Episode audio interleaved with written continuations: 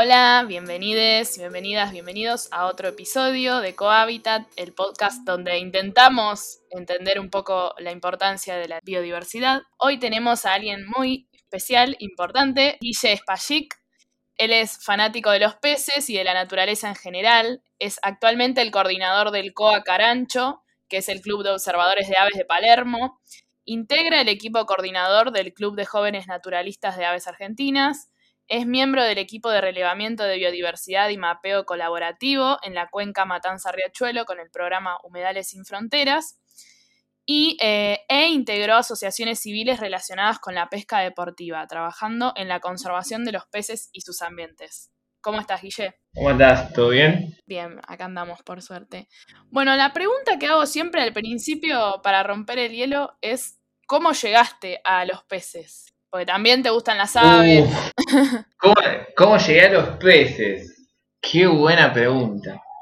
En realidad te, debería decir que no me acuerdo muy bien, porque siempre me gustaron desde, muy chico. Es más, tengo una foto que estoy con mi hermana en el planetario, y habíamos, habíamos sacado unos pececitos y lo teníamos en un frasco, y yo debo tener cuatro años en esa foto, y yo estaba mirando la, lo que ocurría dentro de ese frasco con los peces. Así que desde cuándo me gustan los peces, no, no sé, pero, pero siempre, siempre me gustaron, siempre me, llamaron mucho la atención, siempre me llamó mucho la atención, sobre todo lo que pasa abajo del agua. Es como que había, hay una cosa tal vez media misteriosa en algo que no tenemos contacto directo con lo que pasa debajo de la superficie del agua. Parece que eso es la, tal vez la magia de, para mí la magia que tienen los peces. Es cierto, sí y cómo llegaste a aprender, porque también sos pescador, digamos, te gusta la pesca deportiva. Y, bueno, creo que las dos cosas van juntas. En algún punto, cuando empezás a pescar y, empezás a... O sea, un poco la pesca viene como curiosidad a ver qué es lo que pasaba abajo de la superficie, con alguna manera de, de ver qué es lo que pasaba abajo. Y por otro lado, la pesca en sí mismo, cuando vos aprendés y vas este, y vas perfeccionándote, te das cuenta que lo que tenés que tratar de hacer es aprender de los peces que vos intentás pescar.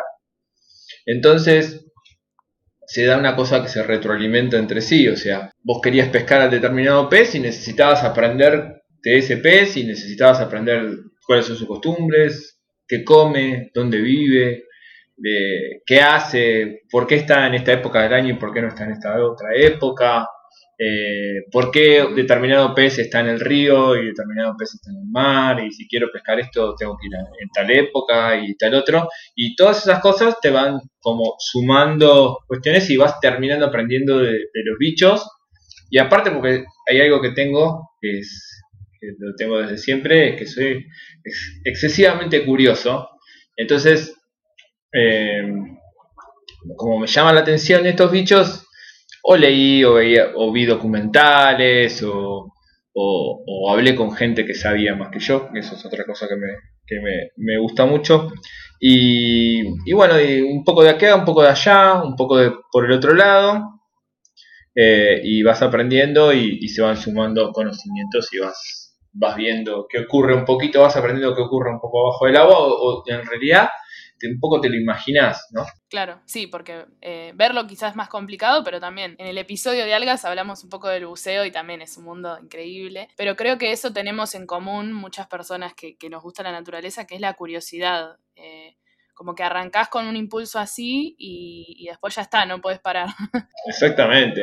Yo creo que, yo creo que la curiosidad implica un montón de cosas y la capacidad de asombro también, esta cuestión asombrosa que muchas veces tienen los seres vivos, también a mí particularmente me fascinan mucho esas cosas. Flasheo, flasheo mal a veces viendo cosas que ocurren en la naturaleza, sea con los peces o sea con lo que sea, que vos decís, wow, ¿cómo puede estar sucediendo esto? O sea, es como, hasta es difícil de, comprender desde la lógica y, está bueno que suceda eso, que no sea todo pura y exclusivamente lógico así que sí, hay, hay un montón de, cuestiones relacionadas con eso que creo que, tienen que ver con, esto de, tratar de, aprender y, en algún punto también tratar de difundir qué, es lo que ocurre. Porque cuando uno empieza a, meterse en este mundo también, empiezas a darte cuenta un montón de cuestiones que voy a decir, pucha, este, se podrían hacer un poquito mejor las cosas para tratar de que esto que a uno le gusta tanto este, esté un poquito mejor. Sí, totalmente. Bueno, y acá se vienen algunas preguntas más específicas por ahí, que yo abro siempre en mi Instagram. Eh, la primera que me hicieron es si los tiburones son peces, si es cierto que son peces. Qué buena pregunta. Qué buena pregunta. Bueno, si querés arrancamos por algo que es muy loco y es definir qué es un pez. Eso, sí. Un pez es un vertebrado que no sea tetrápodo, o sea, un, vertebrado que no sea ni un anfibio, ni un reptil, ni un ave, ni un mamífero. Eso es un pez. O sea que hay un montón de cosas que decimos peces. Los tiburones son peces, como son las lampreas, que son un grupo completamente distinto, como son la mayoría de los peces que conocemos, como la merluza, por ponerle, por ponerle a un nombre de algo que, seguramente eh, muchos, muchos y muchas conocen. Así que sí, son peces. O sea, que se define por lo que no es, digamos, un pez. Exactamente, se define por lo que no es. Es que son, son tres grandes grupos que están metidos dentro de lo que son peces. Eh, los condrictios, que son los que, dentro de los que están los tiburones y las rayas, por decir algo, parte de alguna otra cosita, pero tiburones y rayas son los condrictios, los, los, peces óseos o, que nunca me sale la palabra, osteictios, son la, mayor, la gran mayoría, la gran mayoría de los peces, que son los que tienen este, huesos calcificados y tienen aletas con radios, eh, que son como pequeños huesitos, y, después tenés el grupo de las lampreas, que son los agnatos, que son los peces más primitivos que existen. Pero esos tres grupos, digamos, conforman lo que nosotros conocemos como peces y se definen, paradójicamente se definen por lo que no son y no por lo que son. ¿Sí? Es, por eso los peces es, como, es un, un, gran este, rejunte de un montón de cosas muy, diverso y amplio. Eh, y preguntaron también qué pasa si, por ejemplo, ponemos un pez de agua dulce en agua salada o viceversa. Bueno, eh, básicamente o explota o se diseca. Porque es así, es completamente... Pobre. Eh, sí, porque lo que ocurre es que son dos medios completamente diferentes en los que la salinidad hace que en un en uno, este, los peces eh, necesiten todo el tiempo estar este, sacando líquido de su cuerpo, que si no me equivoco es en el agua dulce. Este, en cambio, en el agua salada, por la concentración de sal que tienen, ellos necesitan retener líquido. Entonces se produce el, efecto contrario. Por eso si vos pones un pez de, de, agua salada en el agua dulce se muere inmediatamente.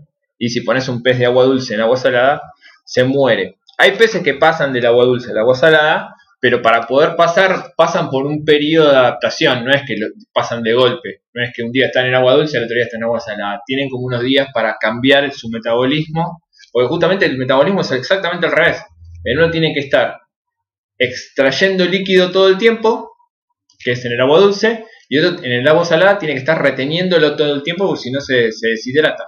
Entonces, son completamente opuestos.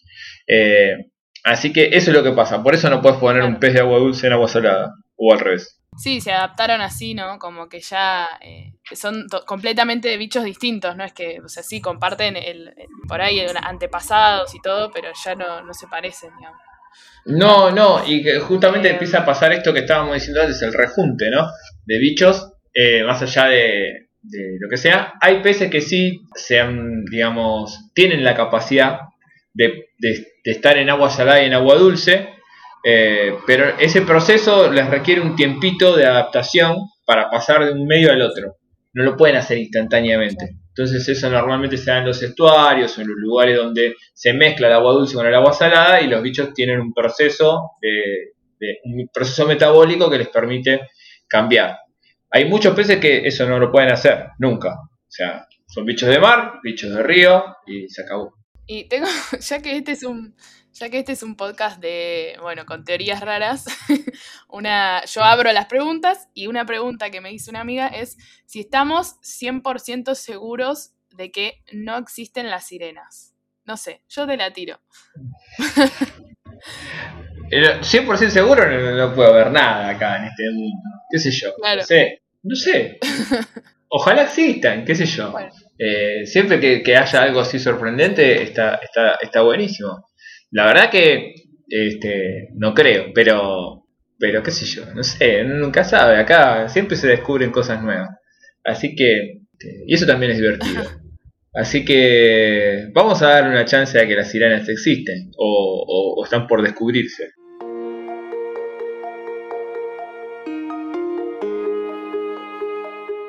Ahora vamos a la parte más, va, para mí más divertida, y en realidad es un escenario horrible, pero bueno, hay que imaginar un poco y jugar, así que eh, por ahí salen cosas copadas. Entonces, para darnos un poco una idea de la importancia de, todos estos bichos que nombraste, que aparte son un montón, que, conformarían a los peces, vamos a imaginar un escenario, me costó un montón pensarlo porque ya se va complicando el tema de inventar teorías, no soy escritora ni nada, y pensé algo que en realidad es algo eh, relacionado a la, realidad, porque antes viste que se creía que vos podías tirar todos los contaminantes que querías al, océano y que se iban a diluir eventualmente, a, diluir porque total hay mucha agua. Y bueno, con esa idea se sigue contaminando y que es la misma que hay ahora, no es tan distinta a la que hay ahora, lamentablemente.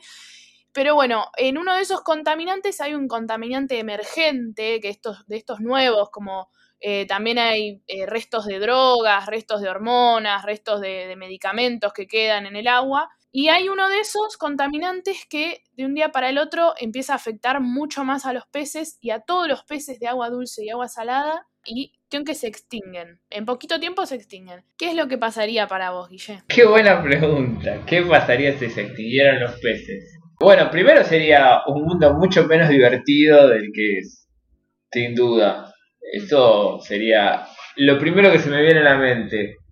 Eh, sería mucho más aburrido todo. Y segundo, que eso sí creo que sería, creo que cambiaría absolutamente todo. Todo. O sea, este planeta gira muchísimo alrededor de, los peces. Dentro de lo que son estas este, cadenas tróficas y todo eso, los peces en gran parte son la base de, todo. O sea que si se extinguieran, realmente yo creo que no es que se extinguiría la vida en la Tierra, porque eso no creo que suceda nunca, pero sí que cambiaría absolutamente todo por completo. Sería un mundo completamente distinto, tanto abajo del agua como sobre el agua. Mm. si pensamos que, que los peces nada más tienen injerencia sobre lo que sucede debajo, estamos muy equivocados. Lo que sucede arriba está estrechamente relacionado con, que existan peces abajo. Hay muchísimas criaturas y, cosas que viven en la superficie que tienen mucho que ver con lo que sucede bajo la superficie con los peces. Entonces yo creo que cambiaría, cambiaría radicalmente un montón de cosas. Sin duda cambiaría, cambiaría la vida en la Tierra como la conocemos ahora, cambiaría si no existieran más los peces y, cambiaría muchísimo. No sé con las plantas específicamente, pero yo creo que también influiría mucho, porque mal o bien las plantas integran las plantas que están en, bajo el agua, ¿no? Eh, los peces interactúan todo el tiempo con eso y seguramente alguna consecuencia para lo que pasa arriba debería, debería haber. Así que, o por ejemplo, eh, insectos que polinizan o hacen determinada cosa, por ahí algún bicho que sea depredador de, plantas de superficie, eh, sus larvas se crían en, bajo el agua y se la comen los peces. Si por ahí si no existieran los peces tendríamos una, explosión de, esos bichos y desaparecerían las plantas. No sé, pero yo creo que indudablemente, eh, indudablemente cambiaría, cambiaría el mundo en el que vivimos por completo. No sé si contesté tu pregunta. Sí, Sí, sí, pero podemos seguir desarrollando el tema de, por ejemplo, actualmente sí están eh, algunos peces en peligro y, tienen, enfrentan amenazas, ¿no? ¿Cómo es ese tema? ¿Qué es lo que amenaza a los peces? Bueno, hay, hay, hay muchas especies en peligro. Los peces tienen algunas ventajas y algunas desventajas. Los condrictios, las tiburones y las rayas son los que más en desventaja están, porque son bichos que normalmente se reproducen en pocas cantidades, porque justamente su, ciclo de vida no, no, no hacía necesario que esos bichos se reprodujeran de otra manera. Estos bichos están así en el mar este, hace millones de años. O sea que mal no les fue con esa estrategia, pero ahora se encuentran con que hay un, alguien que está interviniendo de manera muy marcada en, los ecosistemas marinos, que somos los humanos, y bueno, y eso trae, trae problemas para bichos que no, se, no, no, tienen la capacidad de reproducción que tienen los otros peces, que en general son los peces socios, que tienen en general la capacidad de reproducirse muchísimo. Entonces eso de alguna manera le hace como tener, hay un changüí ahí de, que, de que aguantan bastante el maltrato que, le damos. Pero, pero sí, indudablemente le afectan los mismas cosas, lo mismo que, a las, que a las especies que están, que están fuera del agua, ¿no? El cambio en los ambientes, indudablemente, eh, los contaminantes, como dijiste vos antes, el plástico, que hoy por hoy es uno de los temas más, más complejos, el tema del microplástico y, y todo eso, de que los mismos plásticos están dentro de los peces, es un tema súper, súper complejo. Y eso indudablemente va a cambiar un montón de cosas, las está cambiando. Hay muchos contaminantes que están relacionados con medicamentos urbanos, eh, humanos y otras cuestiones que, que, también están cambiando. Este, por ejemplo, el glifosato y algunas otras cosas que se está encontrando presencia de, de estas cosas en los cuerpos de los, de los bichos, más allá de que estén vivos, y eso hay que ver en qué, de qué manera empieza a afectar a las poblaciones en un futuro. Este, y, bueno, y, indudablemente el otro tema así como central es el tema de la sobrepesca en muchos casos y, la forma en la que se pesca también, eh, no solamente en el exceso de, de sacar peces de más, la sobrepesca, para que se entienda fácilmente, es pescar más de lo que un, stock de peces se habla cuando tenés una cantidad de peces, se le dice stock de peces. Cuando vos tenés un stock de peces X, vos podés extraer tanto y eso hace que esos peces puedan reproducirse y volver a mantenerse y de esa manera, digamos, vos podés tener un ciclo sostenible en el tiempo de pesca. Cuando vos sobrepescas es porque estás pescando más de lo que esa población puede, puede reproducirse. Entonces, a la larga, eso termina afectando a la población de los peces. Y hoy por hoy tenemos un gran problema sobre pesca. Y el otro problema que tiene la pesca o la sobrepesca son los, las, este, las modalidades o las formas de pesca, las artes de pesca, esa es la palabra, las artes de pesca que muchas veces son bastante dañinas, no solamente con los peces, sino con sus entornos, hay algunas arte de pesca que destrozan los fondos de, los lugares y eso es bastante complejo. Esas que arrastran mucha cantidad, ¿no? Claro, exacto, las que arrastran por el fondo van destruyendo el fondo y cuando se destruye el fondo se destruye un montón de, seres que viven asociados al fondo, que de hecho es casi como uno de los, de los vergeles de vida del mar, están en el fondo. O sea, eh, muchos bichos y cosas viven asociadas al fondo porque es donde pueden crecer. Y, si vos destruís esos fondos, destruís un montón de organismos eh, y después eso tarda un montón de tiempo en volver a, su estado. Y, eso también es un problema. Y, vas rompiendo estas, este, cadenas tróficas y se, van, se va destruyendo un montón de cosas. O sea, esto es, vos pescás y destruís el lugar.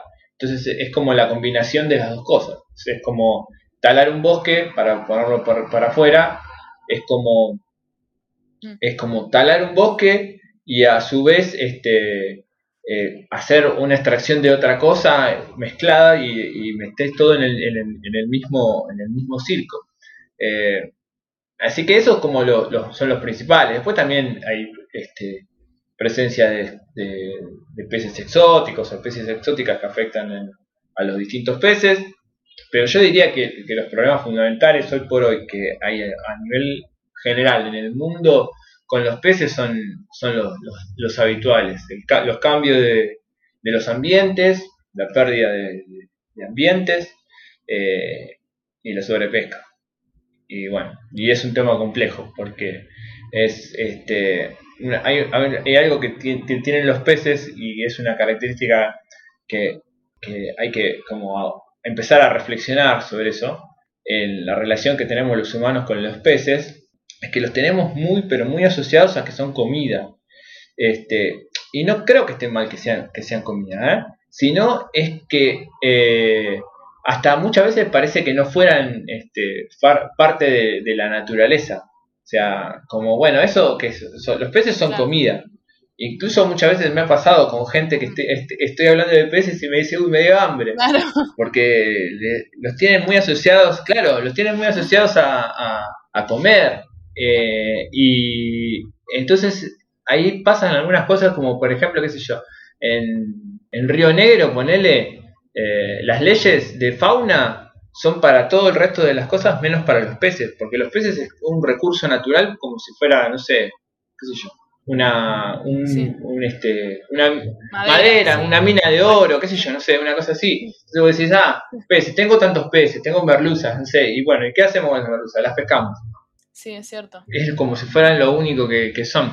Pero, pero bueno, pero es nuestra relación, y no es que esté mal, pero sí es esto de, o sea, lo que me gusta jugar un poco es con esta cuestión de decir, bueno, para nosotros son comida. Eh, los peces, ¿qué son? Comida. Pero son un montón de otras cosas más. Y también tienen un montón de roles más en la naturaleza y en nuestro planeta que hay que buscarle la vuelta para, para que podamos este, convivir y, que aparte que no los hagamos pelota y después nos quedemos sin un recurso para comer. O sea, eso es también hay que tenerlo en cuenta. O sea, hoy muchas, muchas, muchas personas viven de la pesca y si se, se, acaba ese recurso, esas personas no van a tener este, que hacer y mucha gente tampoco va a tener que comer. Entonces hay que, hay que poner todos todas las cosas en, en, las cuestiones estas, ¿no? O sea, no es solamente que uno habla de, los peces o, estas, estas cuestiones de la conservación y qué sé yo, solamente porque le gustan los peces, sino también es porque, bueno, hay un montón de, de, cuestiones que, están relacionadas con esto, que, que tienen mucho que ver con, los humanos. Entonces, hay mucha gente, que muchas personas que, su medio de vida tiene que ver con, los peces, con la presencia de los peces, y si, si hacemos lío, se va a complicar para esas personas también. Así que, nada, siempre digo que hay que tratar de hacer las cosas un poquito mejor. Sí, también eh, ahora que, me, que lo decís, me pongo a pensar y es de, de los pocos animales que se consumen que son silvestres, o sea que también hay criaderos, ¿no? Pero digo, en general, eh, estás consumiendo algo que produjo la naturaleza, a lo que vos no, no invertiste nada, no hiciste nada, eh, es como muy loco eso también. Y también que no sabes qué le, qué le pasó a ese pez en toda su vida, o sea, eso de los microplásticos también es, como que siempre se recomienda porque es saludable comer, comer pescado y de repente decís, pero ¿qué onda los microplásticos? Eh, y es como que es un tema y, ahí es como que estamos vinculándonos muy cercanamente con animales silvestres también, o sea, eh, es muy loco. Totalmente, dijiste algo que es, es clave y es que eh, tal vez de todos los seres vivos que comemos, los humanos, probablemente el grueso de animales silvestres que seguimos consumiendo sean peces. Los otros los hemos domesticado de alguna manera y los producimos este, para consumir. Y para, para complicar un poco más el asunto y para que vean que la solución no es tan sencilla, tampoco es una solución eh, criar peces y eh, decir, bueno, no, vamos a, ahora lo que, lo que tenemos que hacer es criar peces y no pescar más peces silvestres. Porque criar peces también implica un montón de cuestiones ambientales que este, hay que, hay que eh, tenerlas en cuenta. Hace muy poquito tuvimos este evento famoso de la salmonicultura en Tierra del Fuego y que, se armó todo un bardo y qué sé yo, qué sé cuánto. Y eso que tiene que ver con que justamente son criar especies de una manera particular y eso trae como consecuencia que se necesiten usar medicamentos, una serie de cosas, y eso también genera un montón de desperfectos ambientales. Si vos me preguntás qué sería lo ideal, yo creo que podríamos seguir alimentándonos de peces silvestres, por eso te decía antes que se reproducen mucho, entonces tenemos esa ventaja, ese changüí, pero de una manera razonable y sostenible. Si vos este, seguimos haciendo lo que estamos haciendo ahora, vamos a, generar este, problemas. De hecho, ya lo estamos generando. Eh, y también la acuicultura también está buena, con prácticas sostenibles y viendo bien, haciéndola bien, pero no creo que una sea el, reemplazo de la otra. No creo que se pueda llegar a, que vivamos de peces producidos en condiciones controladas y tampoco que podamos eh, vivir pura y exclusivamente de sacar todos los peces que queremos. Vamos a poder sacar determinada cantidad de peces y vamos a poder criar determinada cantidad de peces.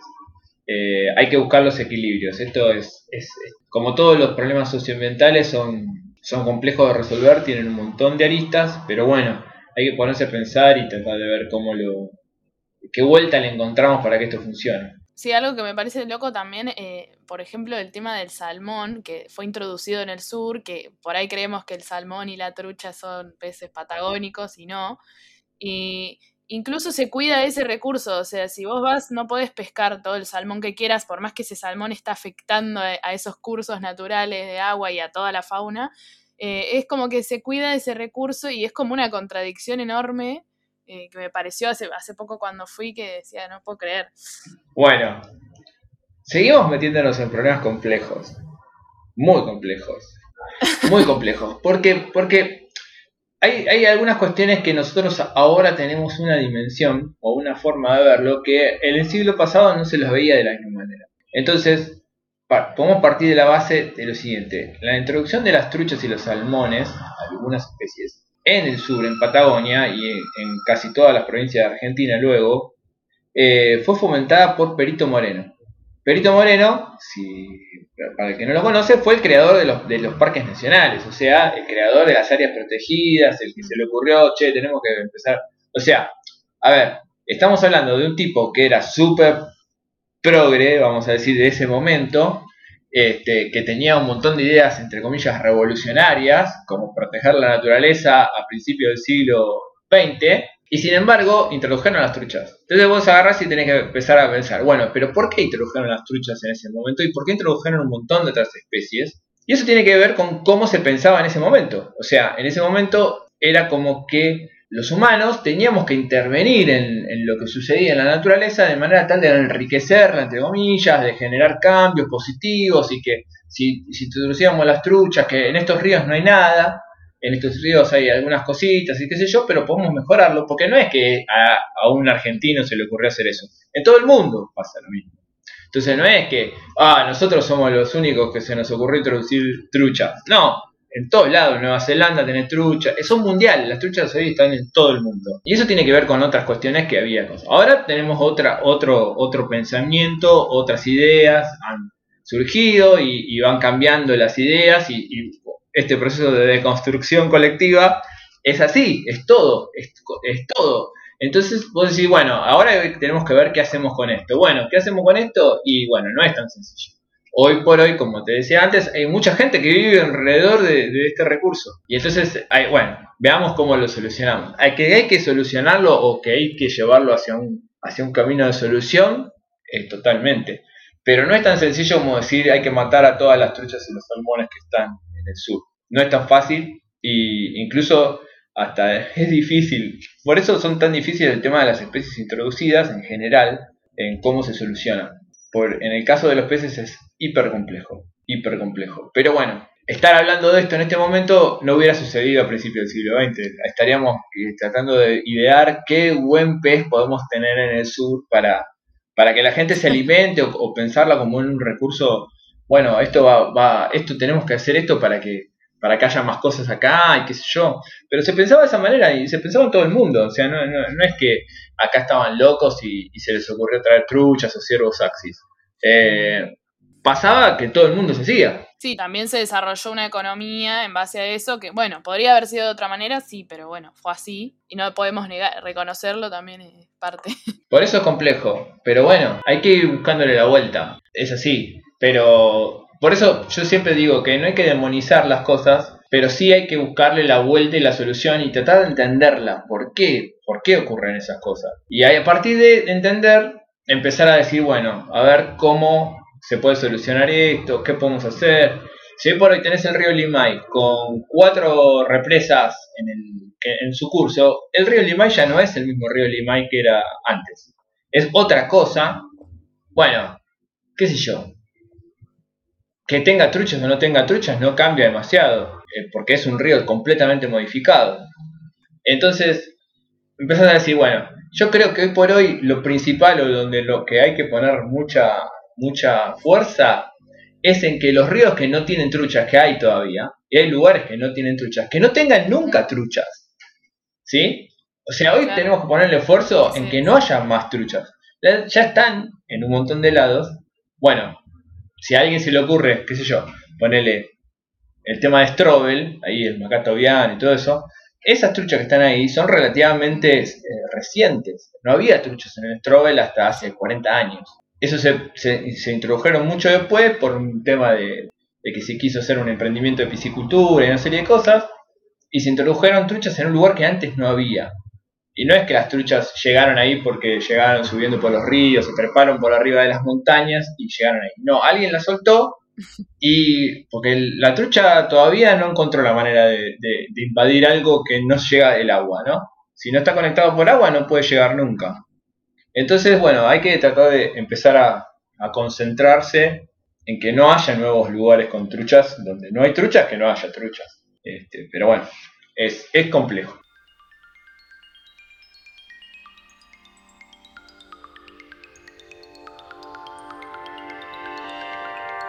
Bueno, Guille, y para ir cerrando, me gustaría que nos cuentes un poco cómo sentís que tu trabajo como divulgador y como persona formadora de otras personas también, porque sos docente en la EAN, que eso no lo pusimos en la presentación, pero es así.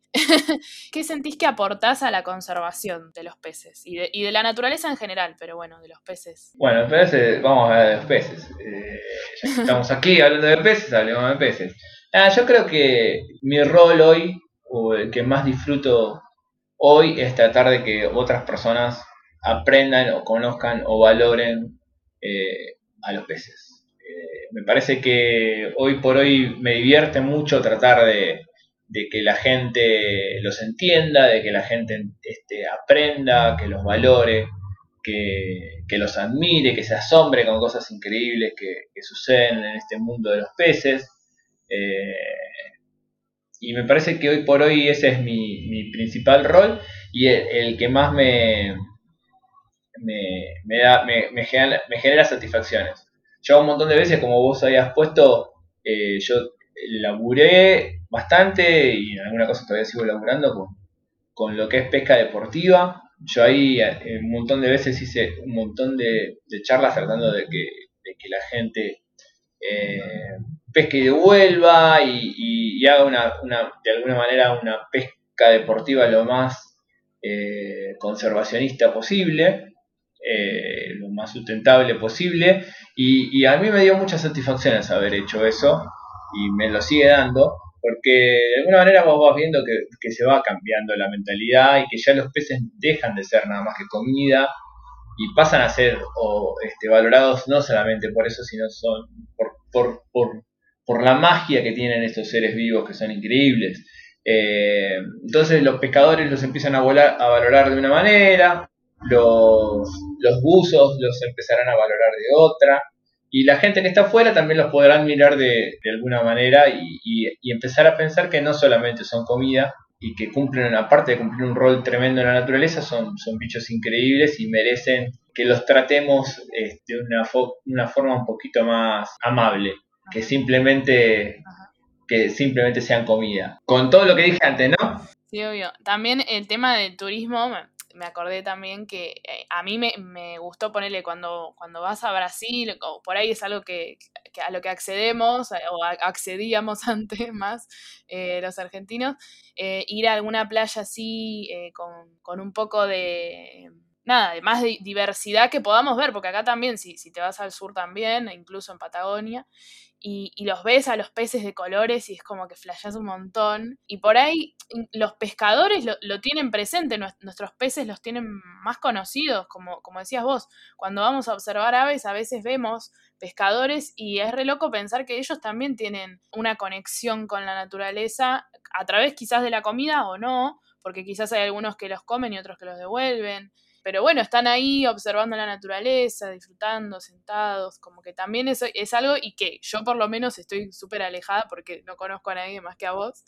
Eh, y nunca, va, de chiquita también he ido a pescar, pero es algo que, nada, que, también nos podríamos acercar más. Mira, yo creo que esto por ahí puede ser medio polémico, pero, claro, pero malo bien, pescadores de una manera y cazadores de otra manera.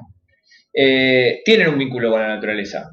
A veces esos vínculos no son buenos y otras veces sí tienen un buen vínculo y un montón de veces ocurre que es mucho más fácil llegarles a un tipo que de alguna manera está en contacto con la naturaleza, como un cazador y un pescador, que a una persona que está completamente fuera del contacto con la naturaleza.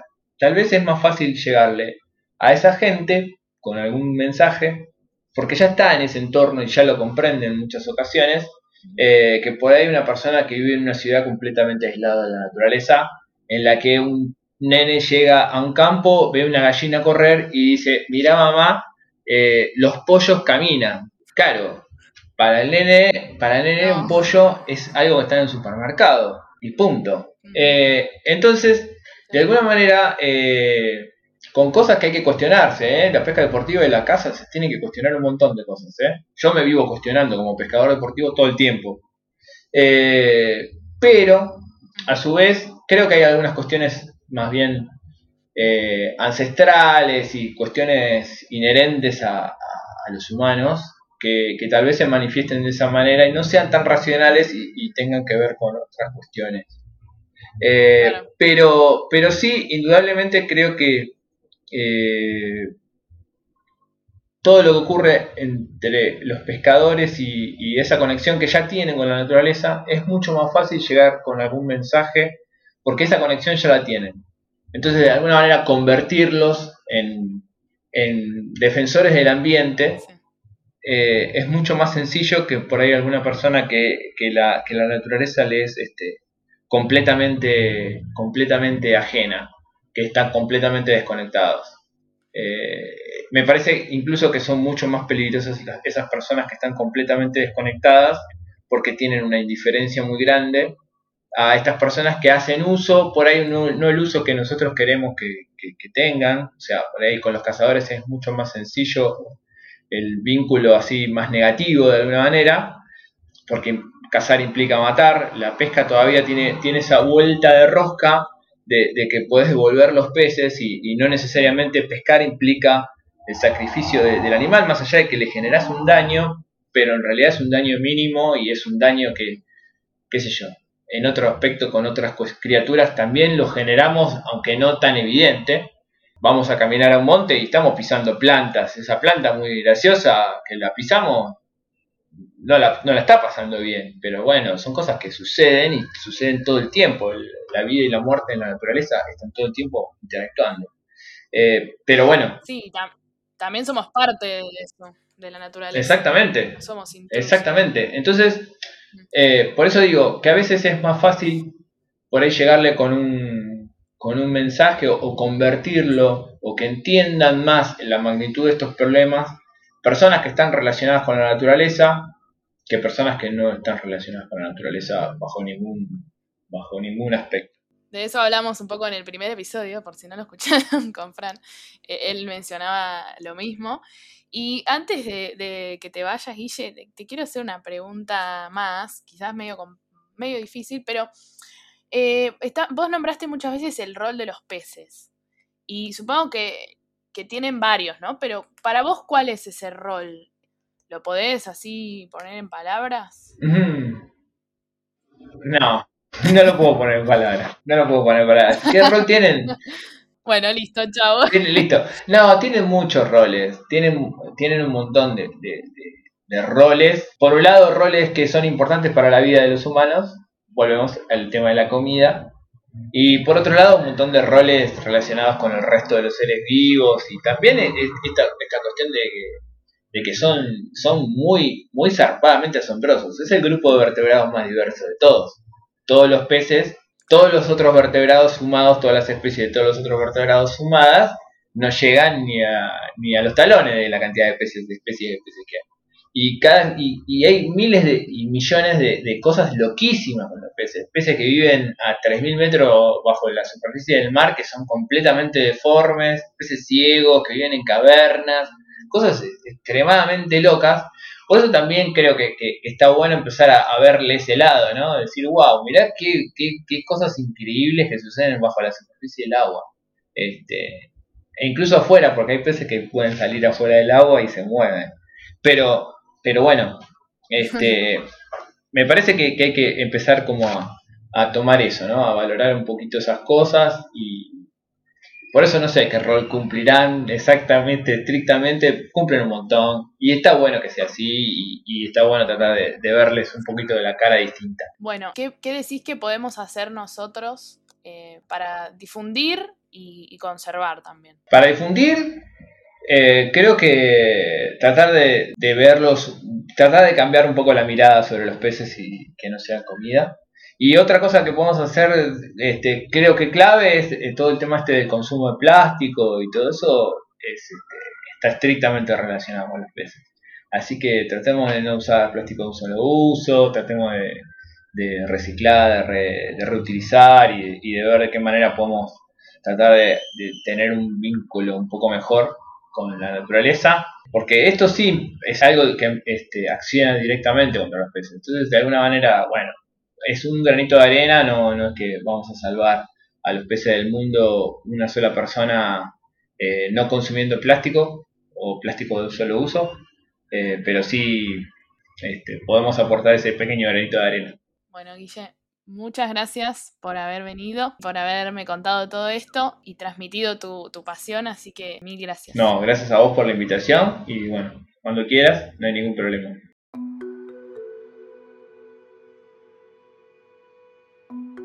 Esto es Cohabitat, un podcast para conversar, conservar, un podcast para aprender a cohabitar con lo que nos rodea.